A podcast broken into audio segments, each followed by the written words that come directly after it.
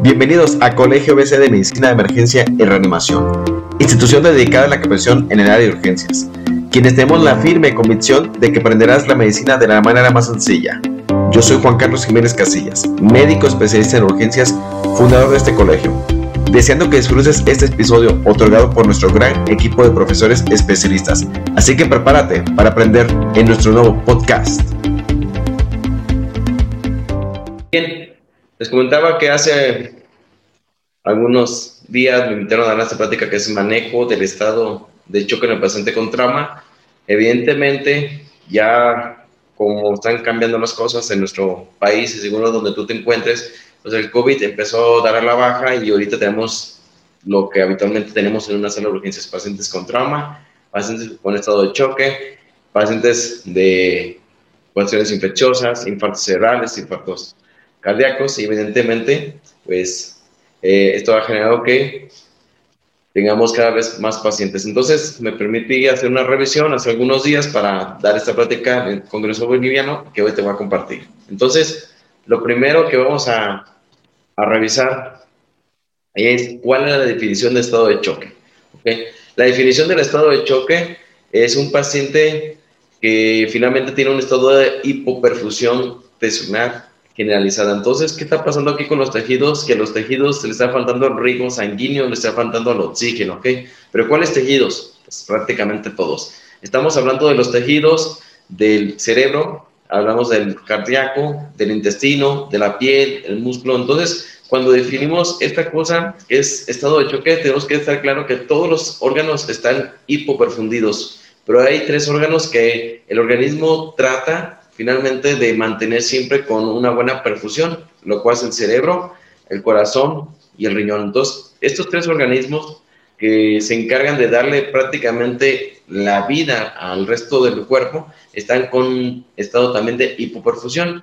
Sin embargo, debido a esto, hay otros órganos que se tienen que sacrificar. Uno de los órganos que primero se sacrifica a la pérdida de volumen es la piel, el otro es el músculo, el hígado, el vaso, los intestinos, todos estos órganos al perder finalmente eh, lo que es volumen se empiezan a disminuir su aporte sanguíneo para sacrificarlo y otorgarlo a los tres órganos vitales.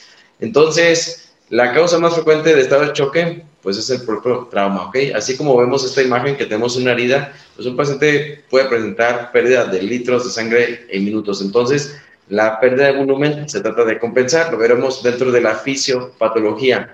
¿okay? El estado de choque es una causa totalmente reversible. Yo cuando era residente, a mí me decían que ningún paciente chocado debía caer en paro cardíaco, porque es una causa reversible. Ahora sabemos que es complicado llevar a cabo este posible diagnóstico y este posible tratamiento en un paciente que de repente es muy complejo de abordar, pero sin embargo sabemos que es una causa reversible y tratable.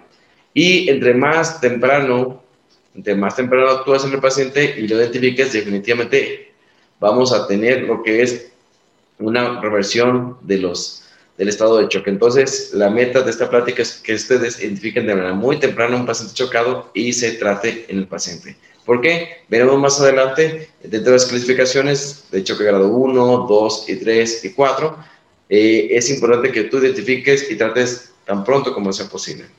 Entonces, dentro de la epidemiología, ustedes han de recordar y saber que en las guerras fue cuando se conoce más sobre las transfusiones sanguíneas, sobre, sobre el estado de choque. Se dice que la hemorragia como tal genera la muerte a nivel mundial de 1.5 millones de personas en el mundo, ¿ok?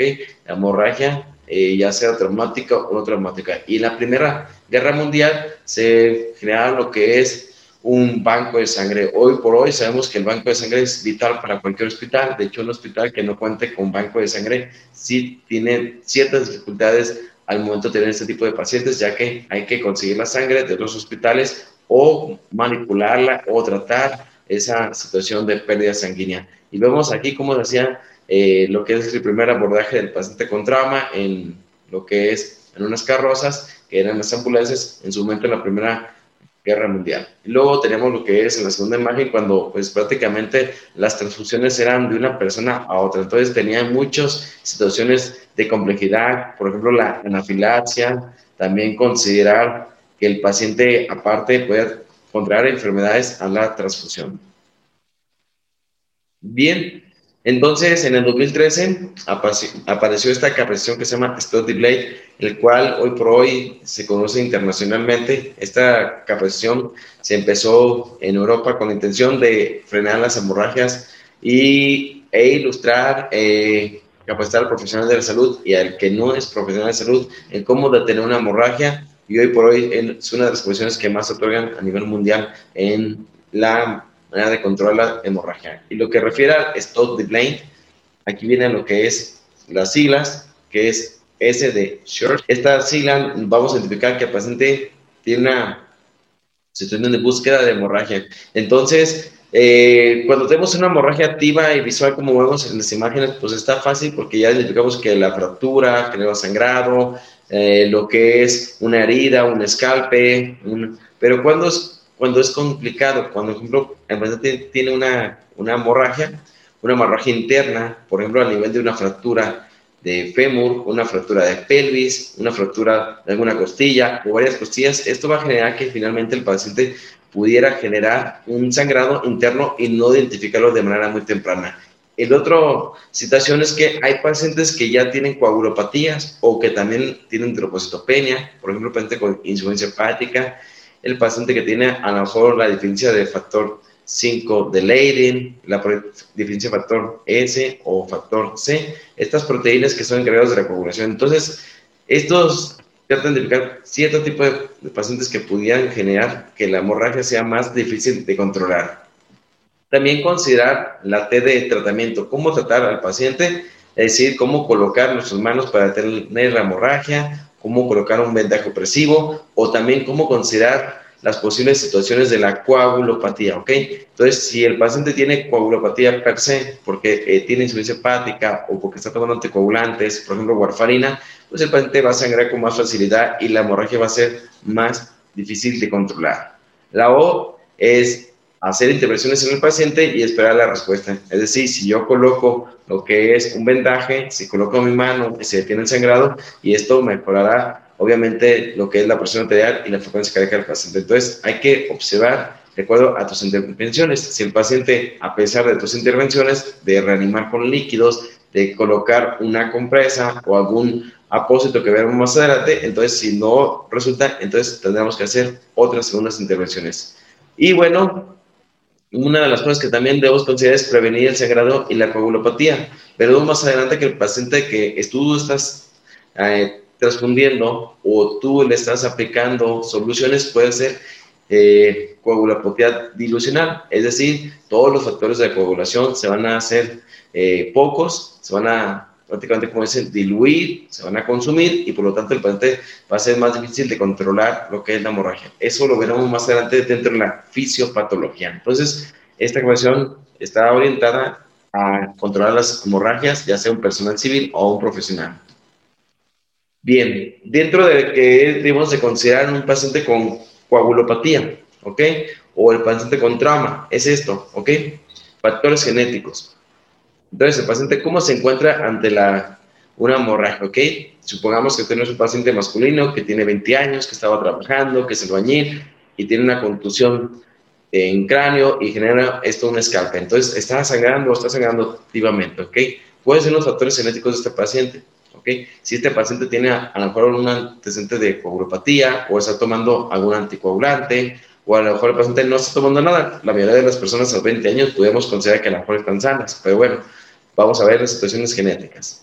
Ahora, además, enfermedades concomitantes. ¿Qué enfermedades predisponen o complican al paciente? Bueno, todos aquellos pacientes que tienen insuficiencia hepática, que tienen trombocitopenias, que tienen deficiencia de proteína C, deficiencia de proteína S, aquellos que tienen lo que es deficiencia de factor 5 de Leiden. Bueno, estos pacientes, pues al tener eh, un sangrado va a ser más difíciles de controlar. Y si el paciente está tomando medicamentos, los medicamentos que nos van a generar conflictos definitivamente son los pacientes que a lo mejor están tomando eh, lo que es los cumarínicos o warfarínicos o la propia aspirina. Entonces, esto va a hacer que el paciente se complique más en lo que es el paciente con trauma. Entonces, eh, aparte, ya que tenemos estos factores precisamente, si tienes la T de trauma, esta T de trauma te puede llevar al paro cardíaco, debido a la pérdida de volumen o bien como tal trauma directo, vamos a considerar que el paciente pierde volumen y al perder volumen está llevándose con ello lo que son los factores hemostáticos, o sea, la proteína C, la proteína S, lo que es eh, los hematíes, los factores de coagulación, el fibrinógeno, y esto es porque está perdiendo volumen y dentro del volumen se está llevando estos factores de la coagulación. Ok, luego tenemos el otro escenario donde debido a que está perdiendo volumen o tiene una hemorragia, nosotros recordamos que dentro de la fisiopatología o la respuesta inflamatoria es detener el sangrado a través de la formación de un trombo. Entonces, se están agregando plaquetas una a otra, una a otra, para finalmente formar lo que es un trombo. Entonces, eh, se puede llegar a perder esta activación de la fibrinólisis cuando un paciente tiene eh, una, una actividad importante de pérdida sanguínea. Y el otro lado tenemos el proceso inflamatorio, el proceso inflamatorio en el cual, pues como todo paciente que tiene un trauma, tiene una respuesta inflamatoria sistémica al trauma. Muy bien, entonces finalmente aquí tenemos el estado de choque, estado de choque hipoperfusión general, eh, tisular generalizada, y entonces el paciente tiene hipoxemia tisular, y la hipoxemia tisular, recuerden que dentro de la fisiopatología eh, de la glucólisis, al no haber oxígeno suficiente va a generar lo que es la formación de lactato, ¿ok? La acumulación de lactato va a generar que tengamos menos energía en ATPs y por lo tanto va a generar alteraciones en las bombas, ¿ok? De sodio, potasio, ATPasa. Y bueno, por otra parte, la generación de ácido láctico y otras sustancias y la acumulación de hidrogeniones, vamos a tener el fenómeno de la acidosis. Muy bien, entonces, pues esto es lo que pasa en un paciente con choque, que pierde volumen, pierde, pierde lo que es tejido y genera un estado de hipoxemia. Bien, entonces aquí tenemos la reanimación del paciente. ¿Qué vamos a hacer con el paciente? ¿Ok?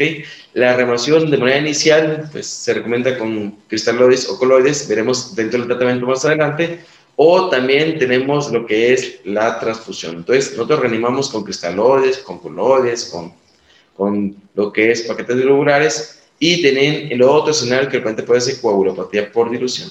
Entonces, ya vimos antes o comentamos que al estar eh, transfundiendo o colocando soluciones en el paciente están derribando o disminuyendo lo que es los factores de coagulación y se van a diluir.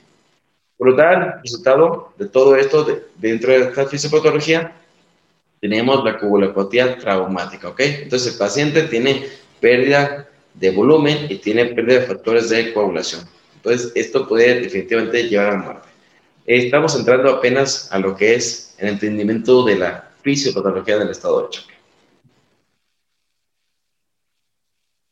Ok, entonces, recordemos que si tenemos menos volumen, definitivamente la primera respuesta que tenemos al paciente es el aumento de las catecolaminas. Recuerden que tenemos receptores a nivel del sistema carotidio, entonces cuando tenemos pérdida de volumen, de igual, de igual ya sea no nomás pérdida de sangre, sino también pérdida de volumen. Cuando tenemos diarrea o alguien tiene pérdida de volumen por pérdidas gastrointestinales, lo que primero que se genera es el aumento de las catecolaminas, noradrenalina y adrenalina. También tenemos lo que es el aumento de las hormonas angiotensina 2 y la hormona antidiurética. ¿Qué pasa dentro de esta fisiopatología? Entonces, tenemos pérdida de volumen. Estas catecolaminas y esas hormonas van a generar vaso constricción generalizada. Entonces, va a que los vasos empiecen a cerrar para aumentar el tono y tener más presión arterial. ¿Ok? Más presión arterial y con ello mantener un buen flujo en todos los órganos. ¿Cuáles órganos? Principalmente el cerebro, el riñón y el corazón. ¿Ok? Entonces, Dentro de la fisiopatología veremos que una de las respuestas del paciente con estado de choque es precisamente la taquicardia. Entonces empezamos a mantener la frecuencia cardíaca para tratar de compensar lo que es la pérdida de volumen. Y entonces tenemos una famosa triada letal en el paciente que tiene estado de choque. ¿ok? Una de ellas es el estado de acidosis que ya comentamos, la acumulación de ácido lático, la acumulación de, acumulación de lo que es el, el ácido, ¿sí? Eh, los hidrogeniones, tenemos la, la acidosis metabólica. Al perder volumen, perdemos temperatura y el paciente presenta hipotermia, ¿ok? Entonces perdemos volumen, perdemos temperatura y esto va a generar también lo que es la coagulopatía. Entonces tenemos la triada letal porque se vuelve un círculo vicioso. ¿Por qué? Porque los factores de coagulación veremos más adelante pues tienen que tener una buena temperatura para poder trabajar. Si tienen al paciente hipotermia por pérdida de volumen, no trabajan adecuadamente y entonces no se forman adecuadamente el trombo, ¿ok? Y el paciente aquí tenemos lo que es la acidosis, ¿ok? Por la pérdida de volumen. Entonces tenemos esta famosa de tal. Entonces aquí tenemos en esta imagen dónde se está perdiendo los volúmenes. Recordar un poco que las costillas tienen una pérdida de volumen de aproximadamente cada una costilla 150 mililitros. ¿Ok? Hasta 250 mililitros. Si tenemos un paciente con tórax inestable que tiene dos o tres fracturas del mismo lado, entonces el paciente puede tener hasta aquí, hasta 750 litros eh, si se llegan a acumular varias fracturas. También tenemos las hemorragias pulmonares o de los lóbulos si tienen un paciente en una contusión o un trauma torácico directo. El hígado también es un sitio donde se llega a perder gran cantidad de volumen, al igual que la pelvis por los huesos largos, ¿ok? La pelvis es de los sitios donde más tiene pérdida de volumen, se estima hasta 2.500 y algunas refieren 3.500 en una fractura de pelvis. Entonces, un paciente que tiene una fractura de pelvis definitivamente puede tener un estado de choque rápido y llevarlo a la muerte si no se llega a controlar. Bien, otra cosa importante dentro de la fisiopatología que debemos de considerar es que tenemos eh, normalmente en el endotelio, ¿ok? Tenemos glucoproteínas y proteoglucanos. Aquí está una, una imagen microscópica de cómo está el glucocáliz, ¿ok? Formado por glucoproteínas y proteoglucanos. Prácticamente tenemos así como si fuera un pasto, vamos a decir un pasto en el endotelio, pero al momento que el paciente pierde volumen, ¿ok?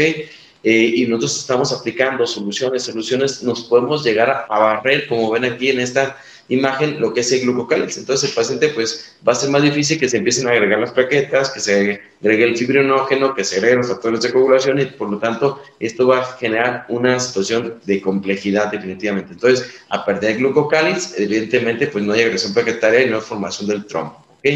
Entonces, una manera de llegar a tratar o resolver eso es que hay un aumento de tromboplastina parcial activada para poder compensar esta situación. Pero si nosotros estamos aplicando de soluciones de más, esto podemos llegar a generar en un paciente con, con una...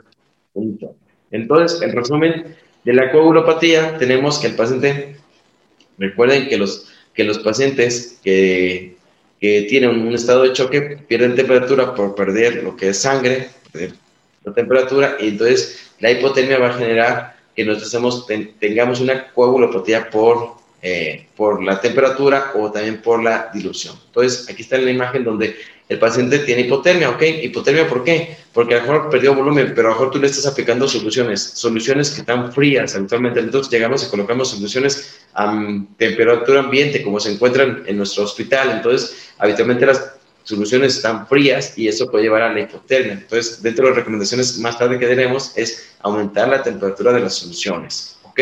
entonces, también si tú llegas y le pones los paquetes globulares, ustedes recuerdan los paquetes, paquetes globulares que están fríos también, entonces esto puede llevar también o precipitar a la hipotermia.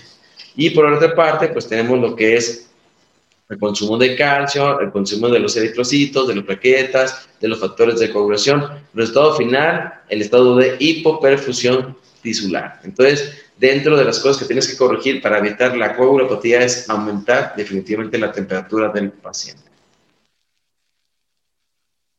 Bien, entonces tenemos la, la, disminución de la que es el glucocáliz, el consumo del fibrinógeno, recuerden que el fibrinógeno prácticamente es un hilito que va juntando todas las plaquetas, entonces tenemos consumo de fibrinógeno, tenemos consumo de factor 5C y factores que adhieren las plaquetas, por lo tanto no hay como tal una agresión eh, plaquetaria correcta. Ok, ¿cómo hacemos el diagnóstico? Estos son unos de los artículos que les voy a compartir. Si ustedes gustan, más tarde les dejo mi número y con gusto se los comparto dentro de muchos que revisé y dentro de las guías europeas de, de, paciente con estado de choque, dice pues que a nivel prehospitalario, ¿sí? debes de considerar la historia clínica y controlar lo que es el sangrado tan pronto como sea posible, hacer un examen físico si es posible, ¿ok? Dentro del nivel hospitalario, pues si es posible, hacer un protocolo FAST, que es un protocolo ultrasonográfico para detectar hemorragias de manera muy temprana, ¿ok? Y pues evitar lo que es la, aplicación masiva de líquidos en el paciente, porque esto puede llegar a perpetuar lo que es la pérdida sanguínea. Bien, esto de las cosas más importantes que se deben llevar ustedes de esta plática. ¿Cómo hacer el diagnóstico del estado de choque de manera clínica? Yo siempre les voy a decir de manera clínica, como médico urgenciólogo, yo nomás tengo la clínica ante el paciente. Algunos tendrán la fortuna de tener un ultrasonido de urgencias, algunos tendrán la fortuna de tener muchos estudios que veremos más adelante, pero sin embargo, la clínica es la clínica. Siempre lo más importante de un paciente es la clínica. Entonces, el choque, de, acuerdo a la ATLS, si el paciente tiene una pérdida de volumen de 750 mililitros o menos, entonces el paciente tiene un estado de choque grado 1, ¿ok? Se estima que es el 15% del volumen, ¿ok? Bueno, del volumen de una persona de 70 kilos en promedio. Recuerden que tenemos un gasto cardíaco entre 5 y 7 litros, una persona que tiene 70 kilos, ¿ok? Dice, tenemos una persona de 100 kilos, entonces pues ya no corresponde a los 750 mililitros, ¿verdad? Y a lo mejor esta persona tiene que perder 1000 mililitros aproximadamente o 1200 para tener un grado 1. Entonces, siempre considera el peso del paciente y, la, y lo que es la pérdida de volumen. ¿Ok? Estimada. ¿El paciente cómo se va a encontrar clínicamente? Lo primero que va a considerar es que el paciente tiene una presión arterial normal. ¿Ok? Estoy hablando de un paciente sano. Una persona sana una persona arterial normal. Entonces, el grado 1 del paciente con estado de choque, pues el grado 1 está normo tenso, normo tenso, o sea, la persona arterial está bien. Entonces, te puede pasar inadvertido que el paciente ni siquiera, ni siquiera está chocado. Entonces, el paciente puede tener un escalpe, puede tener una fractura costal, puede tener una fractura eh, incipiente de fémur, de algún hueso corto, y el paciente no te vas a dar cuenta de lo que está chocado porque la presión arterial está normal y también la frecuencia cardíaca, si notan, está normal. Por lo tanto, tenemos presión arterial normal con frecuencia cardíaca normal, ¿ok? Y el gasto urinario, pues el gasto urinario definitivamente pues está normal también, más de 30 mililitros, ¿sí? ¿Cuánto es el gasto urinario normal, ¿ok? Entonces, háganse ustedes esa pregunta, ¿cuánto orino en un día? O sea, yo creo que ustedes deben de saber cuánto orinan un día. ¿Cuánto orinan un día? Orinan un mililitro por kilo, ¿ok? Si yo peso 70 kilos, entonces debería estar orinando 70 mililitros por hora, ¿ok? Entonces, dice, pues si tienes menos, ¿sí? Bueno, veremos, si tienes, perdón, más de 30 mililitros de orina, pues entonces estás bien, ¿ok? Entonces, la orina normal de una persona normal es de un mililitro kilo hora, ¿ok? Algunos dicen punto .7, ¿ok? Entonces, debería ser 30 mililitros o más por hora. Y el paciente, pues, estado a lo mejor ligeramente ansioso, su estado de alerta, porque la prueba de volumen es mínima. Entonces, esos 750 mililitros de repente no generan gran problema. Bueno, este es el paciente que está con una situación de de enfermedad nulo, o sea, una persona sana. Pero recuerde que tenemos pacientes que tienen hipertensión. Entonces, el paciente que está hipertenso, pues a lo mejor eh, tiene una presión arterial de 140-90 aquí, porque es hipertenso y ese día que tiene choque, pues no se van a dar cuenta porque está hipertenso, ¿ok? El grado 2 tiene una pérdida de 750 a 1500 mililitros, ¿ok? La, pérdida de volumen es estimada del 15-30%. Aquí el paciente definitivamente ya alteró un signo vital que es la frecuencia cardíaca. El paciente ya está taquicárdico. Entonces está taquicárdico y está normotenso, ¿ok? Entonces taquicárdico, normotenso. Entonces aquí ya se van más lo que es las catecolaminas y lo que es las hormonas antidiuréticas y lo que es el eje renina angiotensina aldosterona y el paciente está pues más ansioso que al inicio, ¿ok? Y el grado 3 tiene una pérdida de volumen de 1500 a 2000. Aquí definitivamente ya nos dimos cuenta porque el paciente definitivamente tiene taquicardia mayor de 120 y aquí ya el paciente tiene hipotensión arterial, ¿ok? El paciente ya está hipotenso, ¿ok? Entonces, si el paciente tiene presión arterial de 120-80, a lo mejor ya está con 180, está con 160 y está francamente hipotenso, ¿ok? Pero sí les voy a comentar, abusados, porque los pacientes, los pacientes que están con hipertensión, aquí, aquí, pues si tiene 140, 90 o 150 con el basal de siempre, entonces aquí el paciente puede estar con 120, 80 y nos puede estar confundiendo, ¿ok? Y el grado 4, el grado 4, el paciente ya tiene pérdida de volumen de de 2000, tiene una pérdida de porcentaje de 40% y está taquicárdico o incluso puede estar ya paradicárdico también. El paciente ya no va a estar orinando, ya está sacrificando lo que es el riñón y el paciente definitivamente tiene un estado de hipotensión. El cuadro clínico de su estado neurológico es que está confuso, letárgico o finalmente ya no responde. ¿Ok?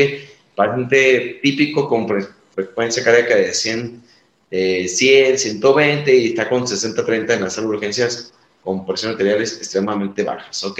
Entonces, esta es la manera más, más sencilla de poder nosotros hacer el diagnóstico del paciente que tiene estado de choque según lo que es la ATLS. Muy bien. Si tienen alguna duda, pueden hacerlo escritas y al final de esta plática la estaremos revisando. Existe esta clasificación también de lo que es el paciente eh, con estado de choque y el estado neurológico y la frecuencia respiratoria. Es una clasificación también muy funcional en el servicio de urgencias porque nada más lo único que tienes que tener es la clínica del paciente. ¿Qué tenemos? El estado neurológico, tenemos lo que es eh, la tensión arterial sistólica, lo que es la frecuencia respiratoria y nada más. Entre más alterados estén estos, pues más puntaje en el paciente, ¿ok? Entonces, eh, vean, el paciente tiene 13 eh, a 15 de Glasgow, o sea, casi normal, la presión arterial normal y el paciente tiene eh, una taquipnea. Entonces, la puntuación es 4, ¿ok? Si el paciente tuviera un Glasgow de 3 o un Glasgow de 4, está hipotenso, está bradical, bradineico, perdón, entonces el paciente definitivamente tiene un puntaje 1. Entonces, el puntaje mejor es 4 y el 1, ¿ok? Es el peor de los escenarios. Está la cara de Tash, que también se recomienda al paciente con trauma, pero aquí se vuelve un poquito más compleja porque requieres tener más estudios para poder abordar a tu paciente. Primero, de entrada, tener una biometría hemática en el paciente, ¿ok? Si el paciente tiene 7 gramos o menos de hemoglobina, es un paciente que tiene un puntaje 8, o sea, el puntaje mayor. Si el paciente tiene 12 gramos o más, es un paciente que tiene una hemoglobina aceptable, ¿ok? Pero recuerden, recuerden, cuántos pacientes se encuentran con hemoglobinas normales, ¿ok? Entonces, el paciente, si está sano, pues tiene hemoglobina normal. Por ejemplo, aquí en Guadalajara, donde yo me encuentro, su hemoglobina normal es de 16, 17, 15 gramos. Entonces, cuando llega a perder, sí, ya a 7 gramos, pues es un paciente que ha perdido gran cantidad de volumen, o sea, es una gran cantidad de volumen. Y luego le tomas una gasometría al paciente y le tomas en consideración el exceso de base, ¿ok? El exceso de base eh, normal se considera más menos 2, o sea, le dan cero puntaje, o sea, está bien. Pero si el paciente tiene un exceso de base, el peor de los escenarios es menos 10, le das 4 puntos. Entonces, este te puede orientar de acuerdo a la pérdida de volumen. Entre más está negativo el exceso de base, más pérdida de volumen. La presión arterial, aquí tenemos una presión arterial sistólica, si está de 120 o más, está normal, si está con 100 o menos, este tiene 4 puntos. La frecuencia cardíaca, si es más de 120 o menos de 120, te da igual a dos puntos. Y aquí, definitivamente tienes que tener o tomografía o ultrasonido para dar el puntaje aquí, definitivamente, se vuelve un problema, porque no todos tienen un ultrasonido o tomografía rápido en las urgencias en un paciente con estado de choque. Pero si ya lo tienes, entonces le das tres puntos al que sí lo tiene, el que no tiene una tomografía eh, o una, un ultrasonido sin líquido libre abdominal, o sea, sin evidencia de sangre, pues entonces te está yendo bastante bien.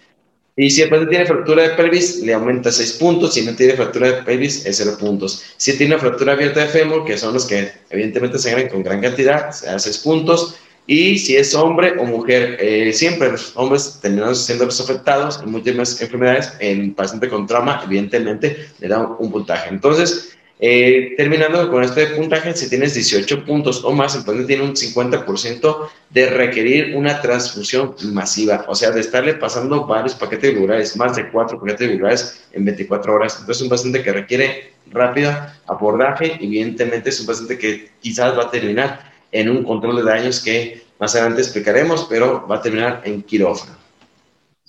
Bien, otra es el ABC, miren, clasificación ABC como el colegio ABC. Entonces, qué bueno que pensaron en nosotros y hicieron una clasificación con nuestro nombre, ¿ok?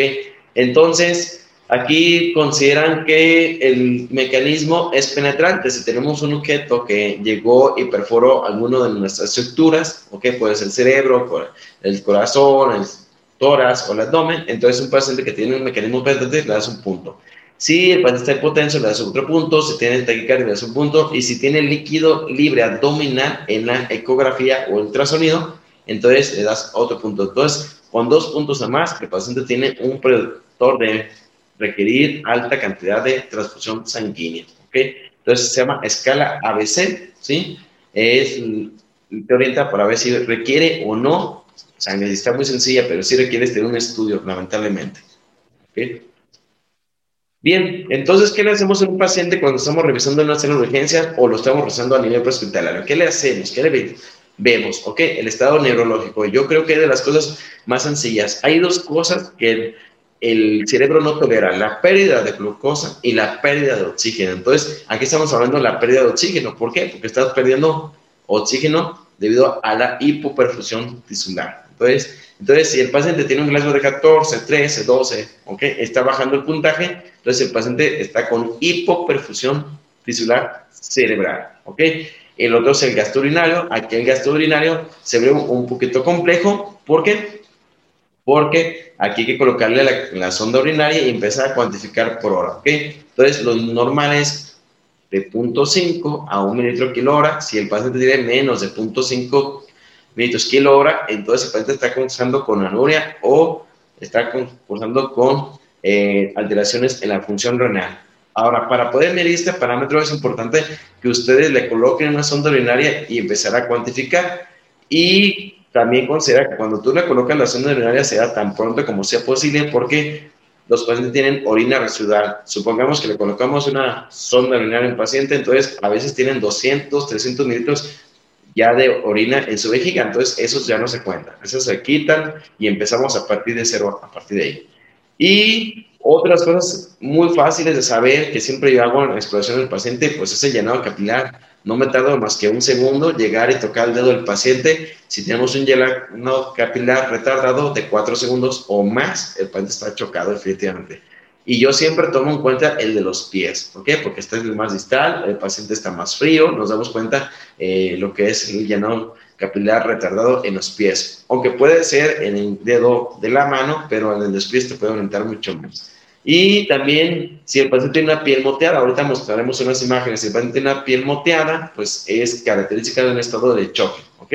Y todos los pacientes con choque grado 3 o 4 la tienen. Entonces, esta es la piel moteada, ¿ok? La piel está así, con vasoconstricción, y entonces la vemos de esta manera, una una piel moteada. Entonces, paciente con choque grado avanzado, definitivamente tenemos un escenario complejo. Bien, entonces aquí está un, un puntaje que se consideró en un paciente eh, de acuerdo a la perfusión de la rodilla. Quiero comentarles, y serles sinceros, que este es en un estado de choque séptico, ¿ok? Pero también nos puede ayudar en el choque hipovolémico, ¿ok? Si el paciente tiene un llenado capilar, ¿sí? Inmediato, ¿sí? Eh, aquí, como marca aquí en el, en el dedo, ¿sí? Ustedes colocan el dedo aquí, eh, lo que es en la rodilla, aquí el centro y así inmediato, pues prácticamente no tiene ningún problema. Si está más alejado, ¿sí? Si llega, lo que es el lleno capilar hasta acá, entonces pues el paciente se nota finalmente o se ve moteado, tiene un, un área finalmente de, de, isquemia. Y si está muy lejos, o como vemos acá, un score 4, hasta acá, el paciente tiene finalmente moteado hasta acá, pues entonces el paciente tiene un llenado capilar sumamente alto y está con franco choque hipovolémico o séptico en su caso. Entonces, otra de las definiciones que vamos a revisar es, es la siguiente. Pérdida sanguínea mayor a 1500 mililitros en un minuto durante más de 10 minutos se considera hemorragia masiva, ¿ok? Entonces, 150 mililitros durante más de 10 minutos se considera hemorragia masiva, o sea, en muy poco tiempo el paciente está sangrando, esto equivale a 1500 mililitros, ¿ok? O también, también se define como la pérdida de volumen en 24 horas que requiere en promedio la transfusión, ¿sí? Del paciente y tiene una pérdida de volumen del 50% este, en 3 horas. ¿Cómo explicarlo esto? ¿Sí? Supongamos que el paciente tiene una pérdida de 1500 mililitros, ¿ok? En tres horas, ¿sí? 1500, 2000 o 2500, entonces considera una hemorragia masiva. O también el otro, a veces no identificamos cuándo está perdiendo, ¿verdad? Por ejemplo, el paciente que tiene una hemorragia interna, tiene un trauma abdominal, ¿ok? Entonces, este paciente, pues no vemos porque no estamos viendo el sangrado activo, pero le estamos colocando sangre y le has transfundido más de cuatro paquetes globulares en poco tiempo, entonces el paciente es un paciente que tiene una hemorragia masiva. Bien, laboratorios. ¿Qué vamos a pedir un, un paciente con choque? Pues lo que debemos de pedir es lo siguiente, ¿ok? Le debes de pedir una gasometría para medir el lactato sérico, para medir el exceso de base, tiempos de coagulación para todos, TP y TTP activado, definitivamente todos los pacientes. ¿Por qué? Porque tú vas a hacer transfusiones, porque tú vas a ver el consumo de los, factores de coagulación a través de los tiempos vas a pedir fibrinógeno, bueno, donde se encuentre y ustedes tengan fibrinógeno, pedirlo. Yo no tengo, sinceramente, fibrinógeno, pues nunca lo puedo pedir, ¿ok? Pero si lo tuviera, lo pediremos. Y si tiene el consumo de fibrinógeno, nos daremos cuenta que definitivamente está perdiendo volumen el paciente. Y lo que sí siempre tenemos, y es muy económico, es la biometría hemática completa. ¿ok? La biometría hemática completa, entonces aquí lo que debemos hacer es pedir una VH en cuanto llegue el paciente y saber interpretarla, que es importante saber interpretarla ¿Por qué? Porque el paciente cuando llega, pues la primera temática a lo mejor está normal. Si acaba de llegar y tiene un, un 20 minutos de, de, pérdida de volumen, pues entonces puede tener sus 17, 15, 14 gramos. Pero si le tomas una biotemática a las 4 o 6 horas, te puede dar una orientación más clara de cuánto volumen pierde el paciente. Y esta charla que se llama tromboelastografía, que es un estudio especial que no se encuentra en muchos lugares, también te permite saber cómo está la dinámica de la coagulación. Entonces, donde lo tengan, pues adelante hay que pedir esos estudios, pero por lo menos biometría hemática, gasometría y tiempos de coagulación. Ok, las guías dicen lo siguiente, que tú tienes que tener una imagen, ok, una imagen, es decir, tener tomografía del paciente o ecografía para detección de líquido libre, ¿sí? Eh, y tú avanzas, ¿ok?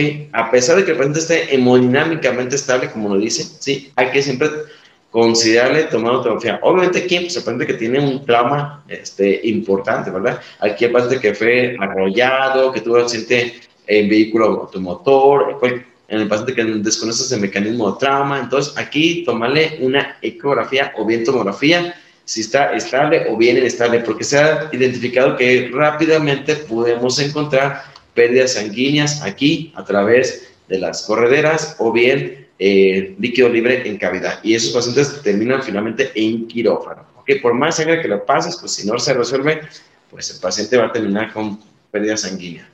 Y finalmente, pues, ¿qué vamos a hacer, verdad? El tratamiento del paciente con estado de choque se ve siempre un tema de discusión cuál es la mejor solución, cuál la aplico y ahorita veremos esta parte del tratamiento, ¿ok?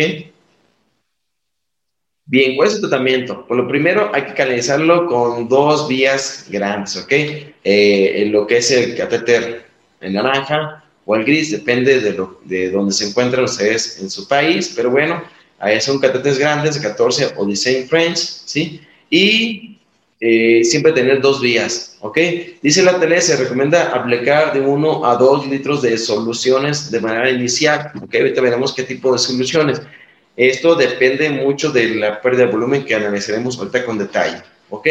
No se recomienda reanimar con catéteres centrales, ¿ok? Los catéteres centrales de repente decimos, bueno, pues está muy cerca del corazón, tenemos oportunidad a pasan una gran cantidad de volumen, la realidad es que no se recomienda porque el corazón no está, no está preparado para recibir tanto volumen en tan poco tiempo. Recuerden que la cavidad del corazón es muy pequeña por estar recibiendo gran cantidad de volumen. Por lo tanto, eh, es necesario pasarlo por lo que es extremidades y reprofundir rápidamente a todos los tejidos. ¿Ok? Entonces, siempre por lo que es eh, extremidades, ¿sí? sobre todo superiores, las extremidades superiores. Ok, ¿con qué solución? Ok, cristaloides o coloides. Ok, entonces veremos ventajas y desventajas. Los cristaloides, ¿sí? Pues una de las ventajas que tenemos y es importante, pues son más económicas, primero. Ok, segundo, las son más frecuentes en el servicio de urgencias, en la ambulancia, en prehospital, en cualquier lugar tenemos, tenemos soluciones cristaloides. Ok, se recomienda utilizar soluciones balanceadas. Ok, no se recomienda utilizar de manera rutinaria soluciones al 0.9%, ¿ok? Y en pacientes que tienen trauma craneoencefálico y estado de choque, no se recomienda utilizar tato. Estos debido a que pueden generar más facilidad edema cerebral. Pero si tu paciente no tiene trauma craneoencefálico, pues puedes utilizar tato. Desventaja de, todos de todos los cristaloides, que estos diluyen, ¿ok? Estos van a consumir fácilmente lo que es los paquetes, eh, lo, perdón, lo que es los, los factores de coagulación, por lo tanto, no se recomienda. Ahora, ¿cuánto de volumen? ¿Cuánto de volumen aplicar? Que es una pregunta frecuente. ¿Cuánto le pongo de volumen al paciente? Y las guías a veces no te dicen cuánto le pongas, o sea, el arte le dice 1 o 2 litros, pero de repente el 1 o 2 litros en un paciente, pues puede ser, eh, puede ser ineficiente. Entonces, más tarde veremos cuánto aplicar, porque va a depender de cada paciente, depende también de la respuesta. Ahorita veremos en la monitorización finalmente del paciente. Ok, entonces, ¿qué soluciones son recomendadas? Pues puedes aplicar solución Harman, ¿sí? Y este, también incluso veremos más adelante, puedes aplicar plasma fresco congelado, ¿sí? Pero entonces, las soluciones cristaloides, que son las que tenemos más frecuentemente, podemos utilizarlas porque son las que más, más se pegan a la osmolaridad, ¿ok? Recordemos que la osmolaridad es de 280, algunos dicen 270 hasta 310, otros dicen 320 milosmol. Entonces, bueno, utilizar estas soluciones sería algo correcto en los pacientes, ¿ok? Solución salina o solución Harma o rilatato o el equivalente a estas soluciones. Coloides, Ventajas que en poco tiempo tienes mayor el tono porque son más espesas, tienen más este, capacidad de retención oncótica, tienen más cantidad de proteínas y por lo tanto duran más tiempo en el espacio intravascular. ¿ok? Aumentan rápidamente la presión arterial del paciente y duran más tiempo en el torrente sanguíneo. Desventajas y las más importantes es que, hacen coagulopatía dilucional. Pueden incluso generar SDRA, ¿ok? Lo que es el síndrome de dificultad respiratoria aguda o lo que es el, el SIRPA, también llamado antes, ¿ok? O también puede generar síndrome compartimental, entonces se pueden llegar a acumular en sitios como es a nivel abdominal o a nivel de las extremidades y hacer síndrome compartimental. ¿Por qué? Porque son más pesadas en, en lo que refiere y no se recomienda definitivamente una de estas que está prácticamente ya contraindicada, la hidroxietil starch, debido a la alta asociación a la falla renal. De hecho, siempre han dicho que las soluciones coloides generan falla renal, pero esta es la que sí, definitivamente no se recomienda precipitar al paciente falla renal. Y de manera rutinaria no se recomienda albúmina. Algunos años se utilizó albúmina, hoy por hoy no está recomendable. Es una proteína bastante eficaz, pero recuerden que la albúmina pues, va a jalar agua del espacio extravascular a intravascular y entonces puede llegar a perder más volumen el paciente. Entonces no se recomienda de uso rutinario la albúmina.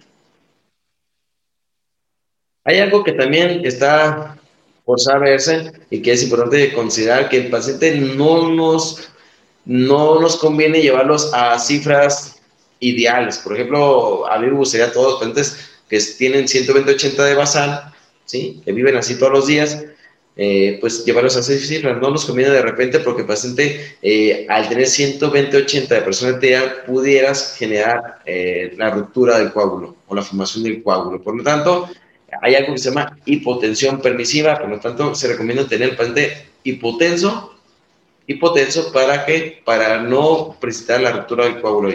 Entonces, es suficiente tener una presión arterial, ¿sí? De sistólica de 80-90 con esa presión para el paciente tenga buena profusión cerebral y evitar la ruptura de ese trombo que ya se generó. Entonces, eh, no es la meta mantener un paciente con una presión arterial normal. Bien, por mucho tiempo se ha considerado que los vasopresores al principio dijeron no son buenos, no se recomiendan y se juzga al médico que usa los vasopresores. Hoy por hoy, en el 2021, se recomienda vasopresores. Si el paciente tú ya lo reanimaste, la aplicaste en la aplicación de volumen necesaria y correcta y entonces no mejora, pudiéramos aplicar noradrenalina. ¿Por qué? Porque esto va a mejorar la perfusión de todos los órganos en general, ¿sí? Se ha visto que puede llegar a aumentar la mortalidad definitivamente y puede llegar a generar falla cardíaca en un corazón que no está sano. Por lo tanto, están como que de repente no están recomendados, pero definitivamente en un paciente que tú ya repusiste el volumen adecuado y que sigue hipotenso y que no responde, pudieras aplicar lo que es noradrenalina dopamina o cualquiera de estas aminas simpáticas.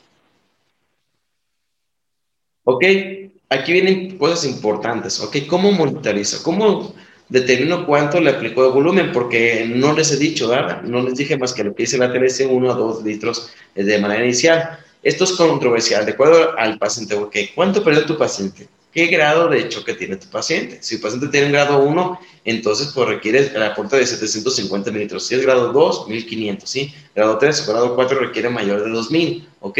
Esto es de acuerdo a la estimación de los signos vitales. Entonces yo tendré que reponer esa cantidad aproximadamente, ¿ok? Algunos dicen hay que poner 20 eh, minutos por kilo en el paciente, algunos días dicen 30 minutos por kilo del paciente en, en reposición. Entonces, esto es de acuerdo a cada paciente y de acuerdo al estado de choque.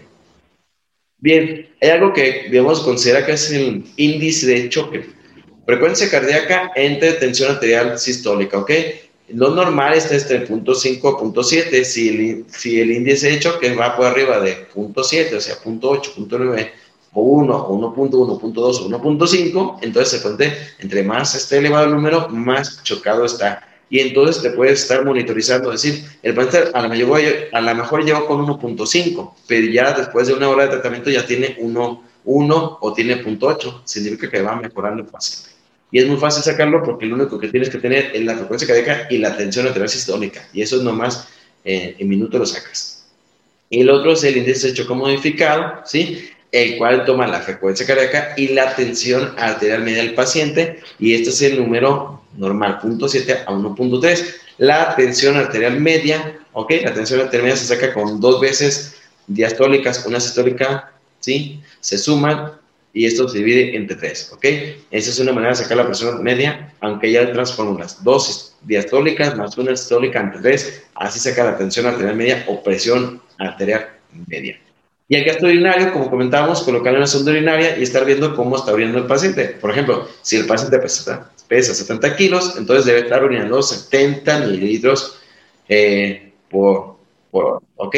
Entonces, si no está orinando 70, pues ¿cuánto está orinando? Si está orinando 30, entonces el paciente tiene menos de 0.5. Entonces, si tiene menos de 0.5 minutos kilo hora, es un paciente que le falta más volumen. Recuerden que es la manera más económica y más fácil de saber cuánto reponer de volumen que es el gasto urinario. Nada más colocamos una sonda urinaria y empezamos a cuantificar.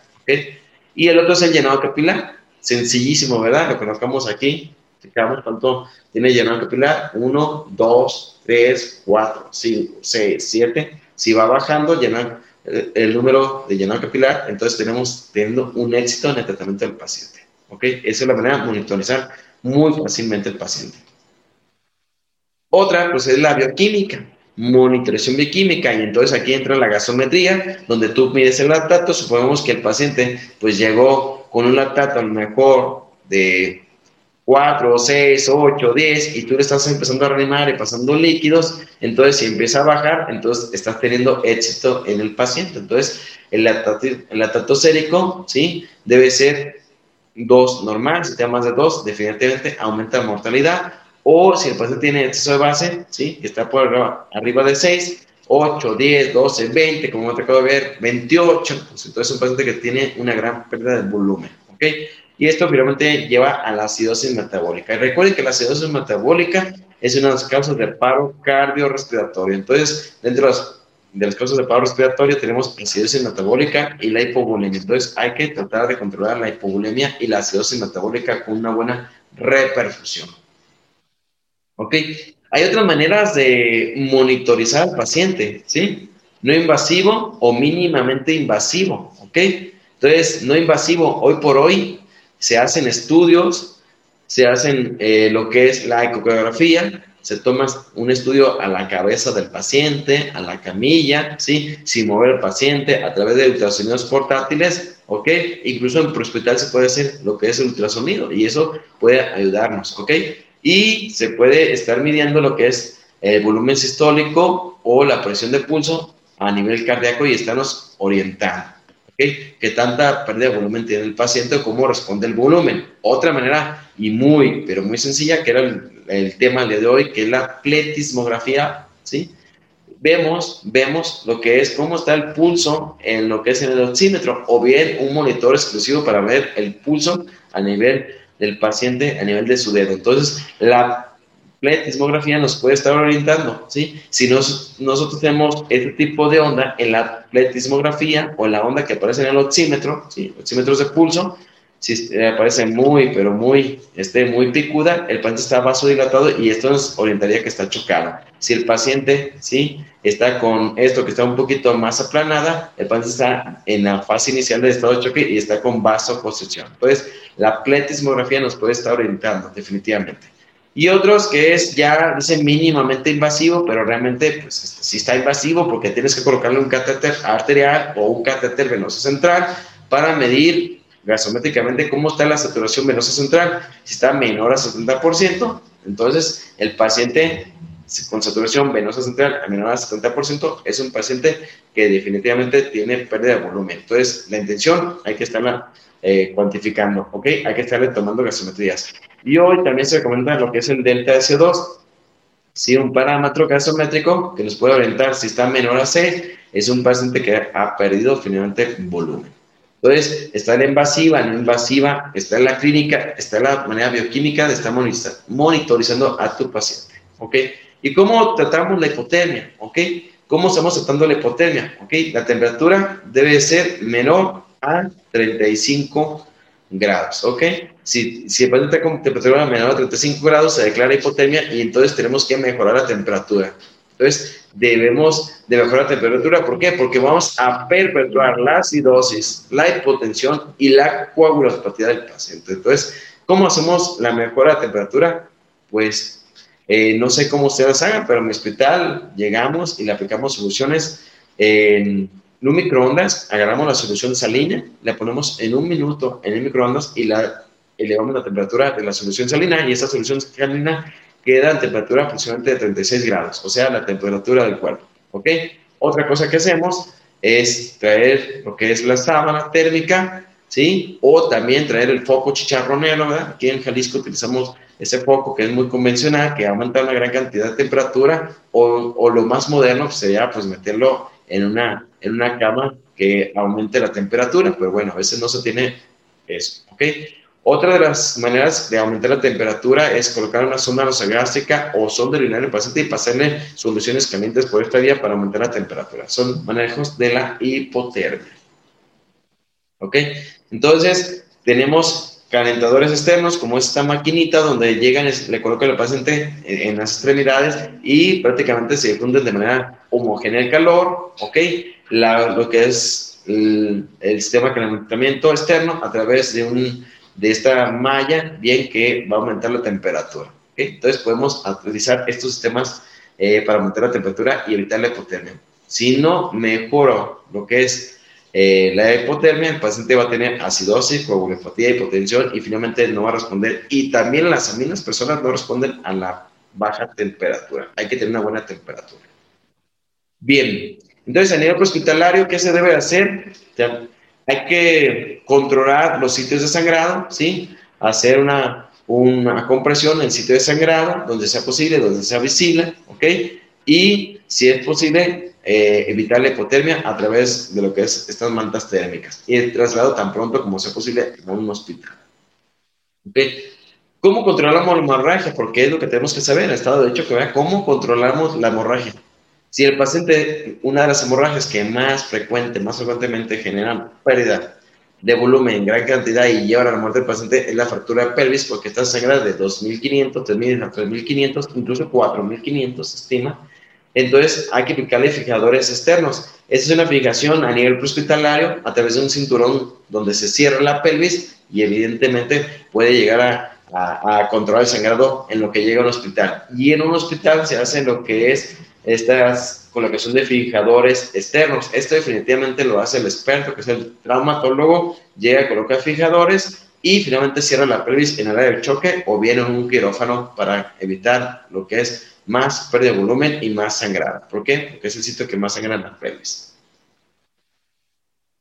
En las extremidades, sí, se ha utilizado lo que es los torniquetes. Eh, había mm, eh, controversia en el uso de torniquetes en algunos momentos, hoy por hoy, todavía se recomiendan los torniquetes en sitios donde definitivamente el sangrado es activo, está profuso, y por ejemplo en amputaciones. Ahí se recomienda aplicar torniquetes, este tipo de torniquetes que son modernos, que hacen el sellado rápidamente y la recomendación es dos horas, ¿ok? Dos horas para el traslado del paciente o entrar en un quirófano, un quirófano para resolver el problema del paciente, ¿ok? Se recomienda hasta dos horas el uso del torniquete y donde esté, evidentemente, con un sangrado activo. Tenemos estos que van a ser el sellado o el cierre, que es como unas grapitas en el paciente de las heridas. Si el paciente tiene heridas grandes, se puede hacer este clipeo, vean cómo está aquí, como si fuera una situación de unas, unas pijas o bien unos alfileres y van a cerrar en sitios que están sangrando activamente. Este tipo de modelo se llama ICAM y se recomienda a nivel prehospitalario en sangrados activos. La mayoría de los conocimientos de las hemorragias se conoce a nivel prehospitalario y se conoce en pacientes en guerrilla, o sea, pacientes que tienen, este, que están en guerra. Bien, hoy por hoy tenemos más eh, lecciones para poder controlar el sangrado, ¿ok? Son estos tipos de gasas o parches en el paciente que son a base de celulosa y fibrina que se van a agregar y se van a adherir al sitio de sangrado y van a detener el sangrado. ¿Por qué? Porque tiene factores de coagulación, los va a detener y finalmente van a evitar el sangrado. Entonces van a comprimir lo que es el sitio. ¿Estamos de acuerdo?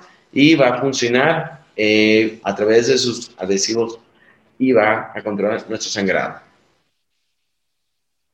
Bien, otra de las cosas que debemos considerar, bueno, ya vimos cómo controlar el sangrado a través de compresas, a través de clipajes, a través de torniquetes, también cómo le aplico los hemoderivados, ¿ok? Las guías internacionales dicen que debes aplicar paquetes globulares, ¿sí? Cuando el paciente, tenga una hemoglobina de 7 a 10 gramos, paquete de, 10, de 7 a 10 gramos, le vamos a poner uno, dos o tres paquetes, dependerá del paciente, ¿ok?